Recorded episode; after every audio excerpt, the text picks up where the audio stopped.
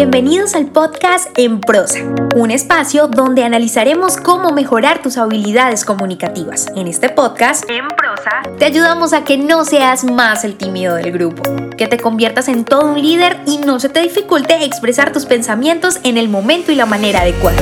Hemos seleccionado los mejores temas. Tendremos entrevistas con personas que tienen experiencia en ello, donde analizaremos de manera muy sencilla, desmenuzaremos la información para que lo aprendas y practiques en cualquier área de tu vida. Soy Diana Checa. Bienvenidos. Hola, hola, bienvenido y bienvenida una vez más a un episodio de Emprosa Podcast, el podcast en español donde aprendes a comunicarte mejor. Hoy con un episodio supremamente especial porque a continuación me voy a embarcar en una historia muy personal que quiero compartir con todos ustedes. He tenido la oportunidad de reflexionar y de llegar a una conclusión. Y creo que la vida es como un discurso que tiene un inicio, un desarrollo y un final, pero que al final la vida y los discursos no son como una estructura tan simple como creemos, porque tiene elementos, tiene matices, tiene colores que al final le permiten ser única esa presentación y así es la vida, la vida es única. Hace dos meses larguitos, el 21 de julio del año 2023, en el que estamos actualmente, sufrí un derrame cerebral, o mejor dicho, viví un derrame cerebral y la verdad es que fue una experiencia demasiado impactante. Aparentemente nací con una malformación arteriovenosa que el 21 de julio decidió hacerse presente en mi vida, mi cuerpo. Yo estaba entrenando sin ganas. Eso quiere decir que solamente lo estaba haciendo por disciplina, pero cuando tú entrenas sin ganas es como que coges una máquina y pones el menor peso, haces las cosas porque sí. Y a las 6 y 50 de la mañana me doy cuenta cómo mi mano y mi antebrazo dejan de moverse a voluntad y todo mi lado derecho queda sin total movimiento. Primero la mano, luego el antebrazo, el brazo, hasta llegar a las piernas y realmente me sentía muy desconcertada. No sabía lo que estaba pasando. Con el paso del tiempo y mientras transcurría cada minuto yo interiorizaba todas las posibles situaciones a las que me podía estar enfrentando, pero suplicaba y temía obviamente de que fuera un derrame cerebral. Yo he visto series médicas, he visto películas sobre el tema, bueno, documentales e incluso he tenido de cerca la experiencia de, de, ver a una persona conocida que sufrió de un derrame cerebral y también a una familiar, pero tú siempre guardas la esperanza de que eso no te pase a ti, de que realmente no, no te llegue a pasar una situación de estas. Fui trasladada al hospital, yo vivo en la ciudad de Medellín, y lo que pasó fue que fue con muchísima prontitud y cuando estaba en ese momento me sentía como justamente esas series o esas películas médicas que yo he visto en televisión donde me preguntaban los síntomas, donde estaba a mi alrededor un montón de personas pues haciendo todo lo posible para que fuera muy rápida la atención. Cuando llegué al hospital había muchísimas personas eh, enfermeras, médicos que me preguntaban diferentes cosas para saber el estado de mi conciencia. Entonces me preguntaban cuál era mi nombre, en dónde estaba, en qué ciudad vivía. Bueno, todo esto con el fin de evaluar la gravedad de lo que me estaba sucediendo. Al tiempo me hacen la tomografía y había muchísima gente a mi alrededor cuando eso pasó, pero se me acerca el residente de neurocirugía y me dice, Diana, tienes un sangrado en el cerebro. En ese momento sentía aún más que estaba como en esa película, pero como si yo estuviera en un espacio temporal diferente, donde las personas están en una velocidad diferente, donde suceden a tu alrededor cosas, pero tú no entiendes. La verdad para mí fue un shock muy grande haber escuchado esas palabras y empecé a llorar.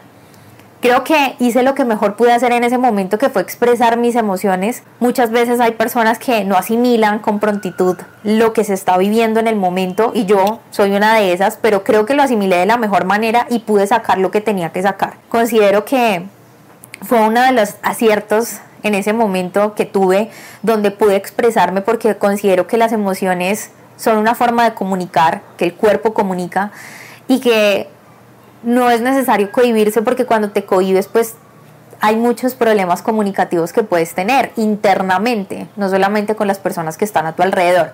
Pero eso es tema de otro episodio. Lo cierto es que me informan que me van a hacer una arteriografía donde yo pensaba que era lo peor también que me podía pasar porque me iban a hacer una intervención donde a través de la ingle me iban a introducir un catéter, un líquido de contraste, para saber exactamente en el cerebro dónde se había producido ese sangrado y qué tan grave había sido. Pero yo en ese momento estaba como anonadada, sin saber qué hacer, pero con una confianza absurda. Y digo que absurda porque haciendo retrospectiva, no entiendo cómo podía estar tan tranquila a pesar de lo que me habían acabado de decir y a pesar de, lo que me iban a hacer. Sentía una confianza absurda, una fe infinita en Dios.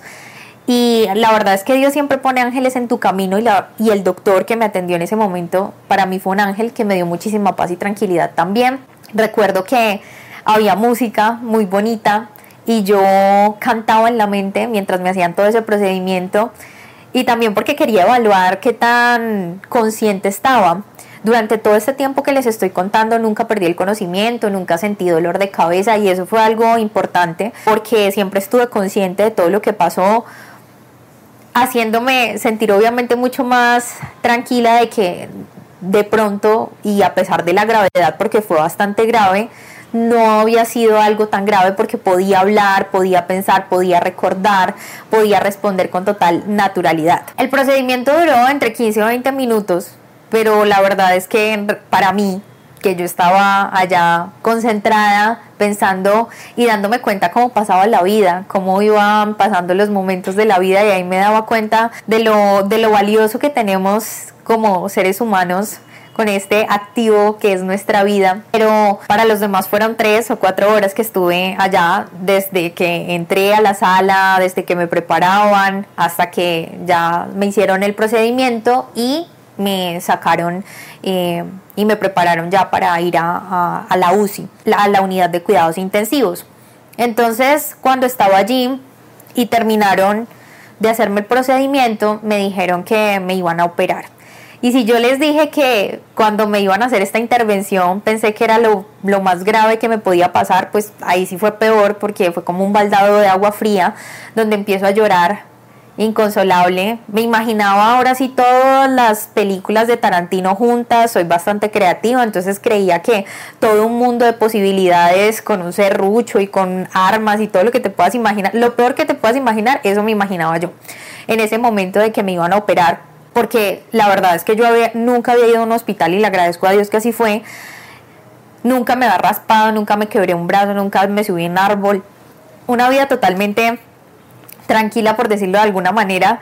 Y llegar y que te digan que te van a operar el cerebro, pues realmente es algo bastante impactante. Cuando ya había pasado la cirugía y cuando estaba todavía en unidad de cuidados intensivos, que no fueron mucho, en total estuve seis días, pero lo cierto es que pensaba muchas cosas cuando estaba solas. Pensaban que no me iba a poder mover en las peores situaciones, que iba a estar en una silla de ruedas, que me iban a tener que asistir todos mis familiares. Y eso me hacía poner demasiado triste, me hacía sentir muchísima tristeza. Pero siempre hay momentos en los que vuelves a ti y te reconfortas. Y la visita, obviamente, de mi esposo, volverlo a ver, mi mamá y mi papá que viajaron porque yo vivo en Medellín, pero mis papás son de otra ciudad, de Popayán. Ellos entraron a verme y la verdad para mí fue que se me alegró el día. Eso me ayudó a tomar una determinación y una decisión y fue que yo me iba a mover de esa cama como fuera. Y muchas veces hacemos cosas más por no perder que por ganar. Lo ideal hubiera sido que yo te dijera en este momento que tomé la determinación de hacerlo por mí, de levantarme de esa cama y decidir mover mi lado derecho nuevamente y con total normalidad por, por, por, mí misma, pero lo cierto es que lo hice pensando en las personas que quería. Me aferré a ese sentimiento y dije, yo lo voy a hacer y lo voy a lograr. ¿Cómo? No sabía, pero yo sabía y le pedía mucho a Dios que, que lo iba a lograr. Y dentro de estas situaciones que yo reflexionaba, habían dos posibilidades. Una en la que yo decía que podía quedarme totalmente inmóvil y con mi lado derecho sin ningún tipo de movimiento, como les decía, o aferrarme a creerle a un Dios, a un Dios que vive, a un Dios que es poderoso y a un Dios que escucha, que me podía lograr mover. Y yo decidí creer eso. Te cuento esto porque ustedes me ven siempre dándoles consejos comunicativos, ven a una persona aparentemente muy segura de sí misma, pero yo siempre he tenido, y lo confieso y voy a hacerlo en este episodio porque creo que nunca lo he hecho, siempre me he considerado con una autoestima baja, he tenido muchas inseguridades y yo creo que al final todos las tenemos, pero, pero yo sentía algo inexplicable que no les puedo describir de verdad con palabras que yo me sentía capaz de que lo iba a lograr, que yo le iba a creer a Dios, que yo me iba a parar de esa cama y, y decidí creerme esa verdad, porque pude haberme creído la otra y hoy no estarles realizando este episodio con total tranquilidad y naturaleza en mis movimientos. Pero decidí creerme esa verdad, decidí intentarlo, decidí hacer que las cosas pasaran. Y hoy que estoy grabando este video les puedo decir que Después de estos dos meses larguitos puedo mover mi cuerpo con total naturalidad, mi pierna, caminar, ya estoy logrando correr y hacer otros movimientos que son obviamente mucho más difíciles, pero tengo todos los movimientos gruesos de mi lado derecho, aún faltan movimientos de esa motricidad fina que es tan importante para hacer movimientos de este tipo, pero que cada día yo veo el avance y le doy muchísimas, muchísimas gracias a Dios por esto que ha hecho en mi vida. Y voy a hablar en este episodio mucho de Dios, no sé en lo que tú creas, en la energía, en el universo. Yo voy a hablar de Dios porque para mí Dios hizo este milagro en mi vida. ¿Y por qué hablo de que Dios hizo este milagro en mi vida? La verdad es que les mentiría si yo dijera que entreno desde las 6 de la mañana hasta las 10 de la noche. Realmente he entrenado algunas horas todos los días, pero no he sido tan juiciosa y tan dedicada y veo cómo día tras día he tenido evolución en mis manos, en mi cuerpo, en todo mi, en mi cuerpo derecho y eso para mí es supremamente satisfactorio. Y te cuento esta historia porque hice una reflexión durante todo este tiempo que he estado en recuperación y por eso he analizado durante todos estos meses que la vida es como un discurso que tiene unos elementos muy puntuales que quiero compartir con ustedes y aquí van, muy al estilo en prosa. Número 1. La preparación. Se dice que el 10% es la situación y el 90% cómo la enfrentas. Y yo creo que en términos de preparación y en esta analogía que intento hacer de que la vida es como un discurso, se me viene a la mente algo que pasa cuando nos exponemos.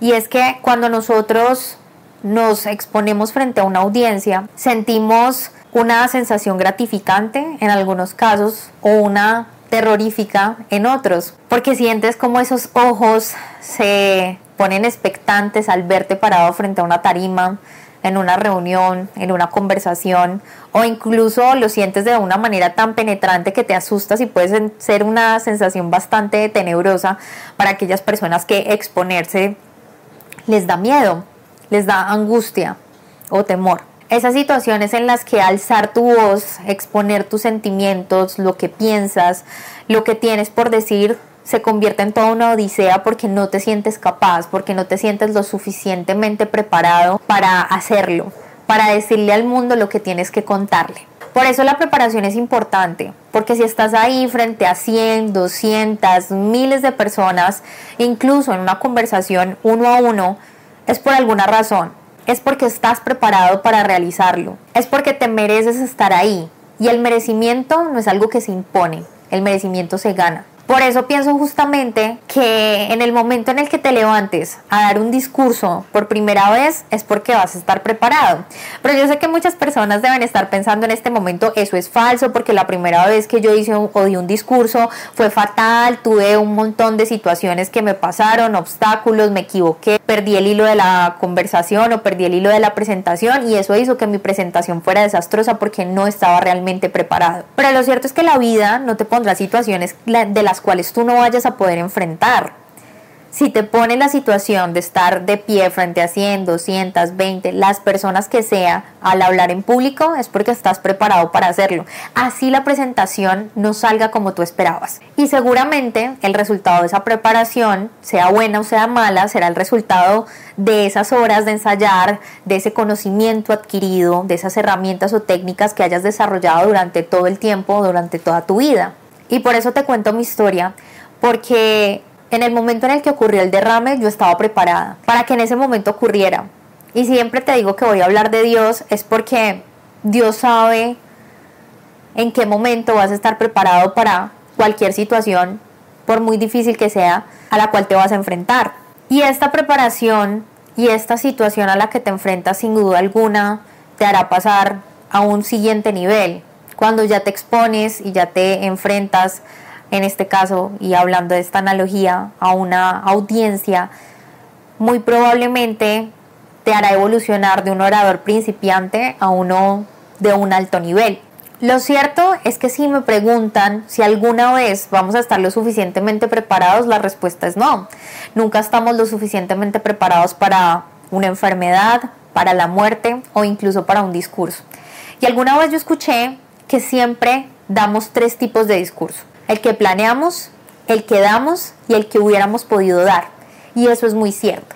La preparación nos da esas herramientas para que indudablemente tengamos cómo salir adelante frente a los obstáculos que se nos van ocurriendo o apareciendo en las diferentes situaciones a las que nos enfrentamos con una audiencia, en la vida misma. Pero eso no quiere decir que no vayan a ocurrir obstáculos, que no vayas a tener ningún tipo de dificultad. Las herramientas están para que tú las desarrolles con todas esas dificultades que van a aparecer en el camino sin duda. Por eso es que los profesionales cuando están en la universidad se les enseñan esas herramientas, no exactamente lo que tienen que hacer en su vida laboral, porque esa será la experiencia que irán desarrollando con las habilidades que en la universidad les enseñaron. Y lo mismo pasa al hablar en público. Nos enfrentamos a situaciones desconocidas, pero con una buena preparación logramos mitigar todos esos errores porque estamos aferrados justamente a eso, a la preparación.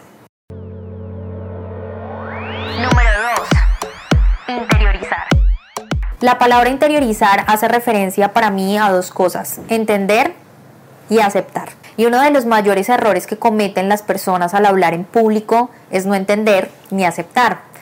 No entender lo que dicen y no aceptar que se pueden equivocar. Porque en ciertos momentos intentamos ser los mayores perfeccionistas, somos nuestros peores jueces y creemos que la audiencia se va a enterar de cada uno de los errores que nosotros realizamos frente a una audiencia. Estamos convencidos de que las personas se están burlando, nos están juzgando mucho peor que nuestra mente por quedarnos en blanco, porque dijimos una palabra en el momento no adecuado, dimos largas a la presentación y tergiversamos todo lo que habíamos preparado.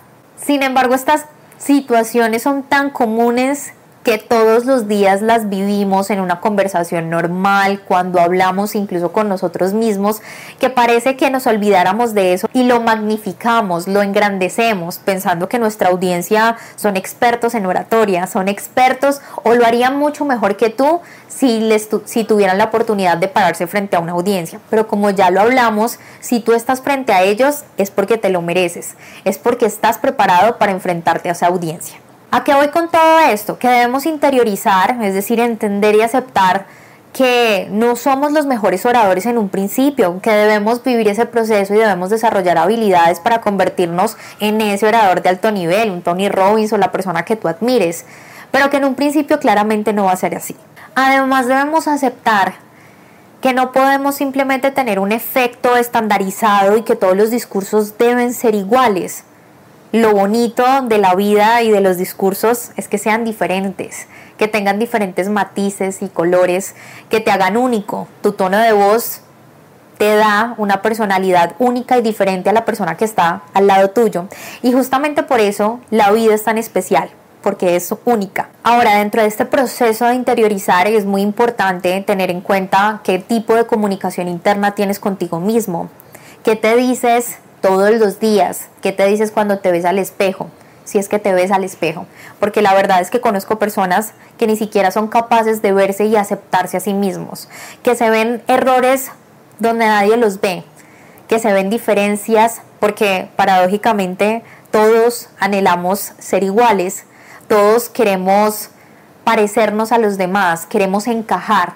Pero lo cierto es que en la diferencia está lo fantástico de la vida y esa comunicación interna es supremamente importante para lograr interiorizar, creerte capaz tener creencias supremamente potenciadoras que te ayudan y te invitan a dejar atrás los límites y superarte a ti mismo o a ti misma. No dejar que influya en tu mente o que lleguen a tu mente pensamientos que lo único que te permiten es quedarte quieto, quedarte cómodo y no lograr esos sueños que tienes, esas metas o esos objetivos. Por eso interiorizar hace parte de la vida como del discurso. Porque cuando tú te crees las verdades que tú te dices, al principio cuando te ves al espejo y te dices cosas bonitas puede parecer ridículo, pero después cuando lo haces todos los días y te das cuenta de lo maravilloso que es sentirse único, que es sentirse diferente, pero sobre todo amado por uno mismo, las cosas empiezan a cambiar, la seguridad empieza a aparecer, interiorizas con mayor tranquilidad tus discursos y así es mucho más fácil hacer que tu presentación sea única. Número 3. Enseñanza. Cada vez que nos enfrentamos a un discurso, siempre quedamos con una enseñanza siempre logramos que a pesar de que las personas solo retienen un poquito, un 2% de la información que damos, se queden con algo. Que después de tomar una decisión, que después de cambiar de opinión, que después de cada mensaje que expresamos, logre dejarnos una enseñanza, así como las fábulas, esas moralejas de las que siempre hablábamos cuando éramos pequeños. Por eso te dije que la vida es como un discurso, porque es como una película, como un cuento, donde te permite vivir un sinfín de experiencias. Cuando somos niños y para aprender a ponernos de pie, necesitamos caernos 70 mil veces para lograr caminar, correr y hacer todo este tipo de actividades. Pero lo cierto es que a medida que va pasando el tiempo, pareciera que cada caída o cada fracaso que estamos viviendo es el detonante para decir hasta aquí llegué, para no volvernos a levantar. Lo que hacíamos de niños, cuando somos grandes dejamos de hacerlo, nos conformamos, no nos sentimos capaces de volver a intentarlo porque evitamos el dolor, evitamos sufrir y queremos tirar la toalla. Pero como alguna vez leí, que la toalla la tenemos pero en la playa.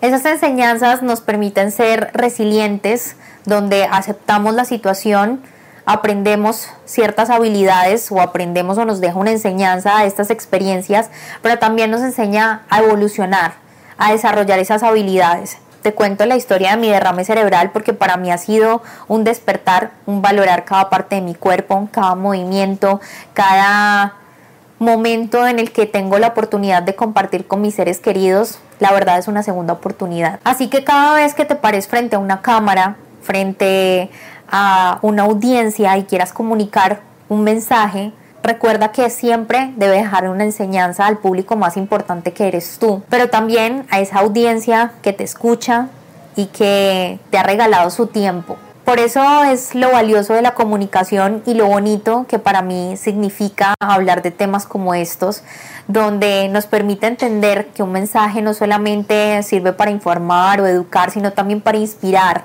para empoderar para darte herramientas de seguir adelante, de luchar por esos sueños o por esas metas y que al final siempre cada historia que tengas por decir o por contar es valiosa y va a dejar una enseñanza. Número 4. Proceso. Esta palabra me ayuda a recordar mucho una frase que dice mi esposo que nunca he estado de acuerdo con él, siempre se la reprocho porque él dice que el proceso debe doler. Y yo soy partidaria de que uno en la vida vino a disfrutar, a ser feliz y no a que le duela. Pero lo cierto es que la evolución duele, cuesta y cuesta mucho. Cuesta entender que los fracasos van a estar, que los no van a aparecer, que las puertas se van a cerrar. Pero solo las personas que logran las metas en su vida están dispuestas a superar esos fracasos, a levantarse cada día, así las cosas se vean al revés, así las cosas no estén bien, para lograr ese propósito. Para lograr de un punto A a un punto B debe de existir una evolución y debe existir un proceso, por supuesto.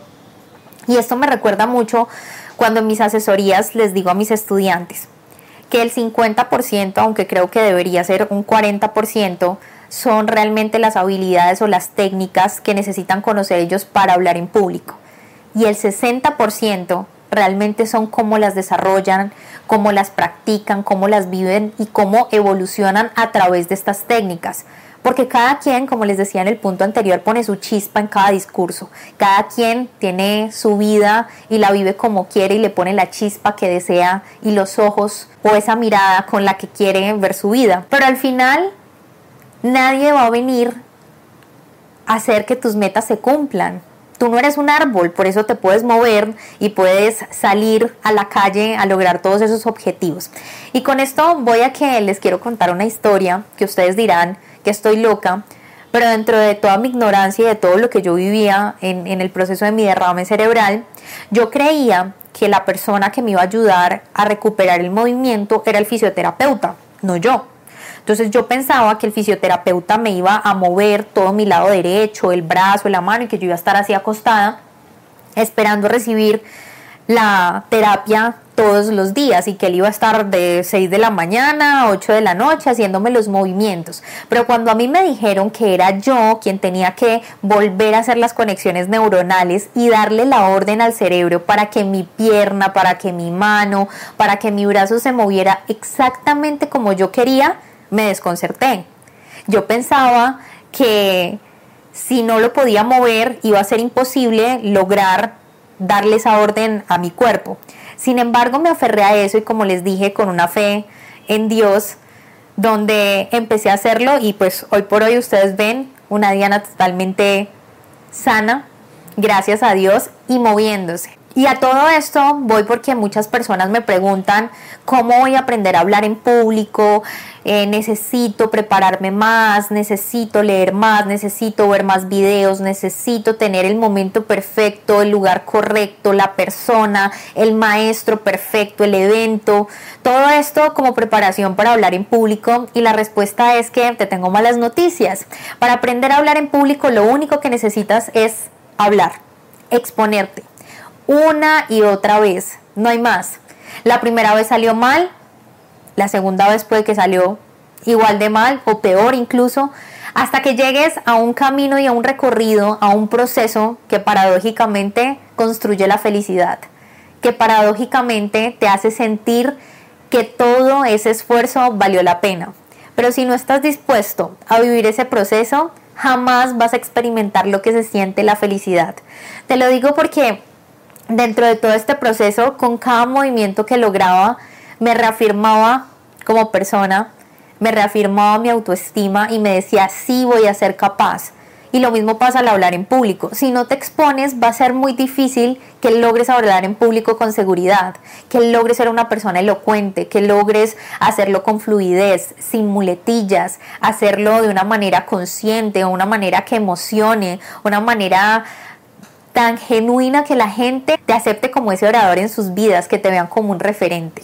Así que mi invitación en este episodio, después de haberte expuesto todas mis emociones, porque soy una convencida de que las emociones y las pasiones son los únicos y verdaderos oradores, es que te invito a que sueñes, a que te propongas, a que creas que realmente es posible para ti convertirte en un gran orador, si ese es tu propósito, si eso es lo que de verdad anhelas y que entiendas que al final la vida tiene ciertos elementos, así como los discursos que la componen de muchos matices, de muchos colores y de muchas experiencias que nos permiten indiscutiblemente evolucionar como seres humanos.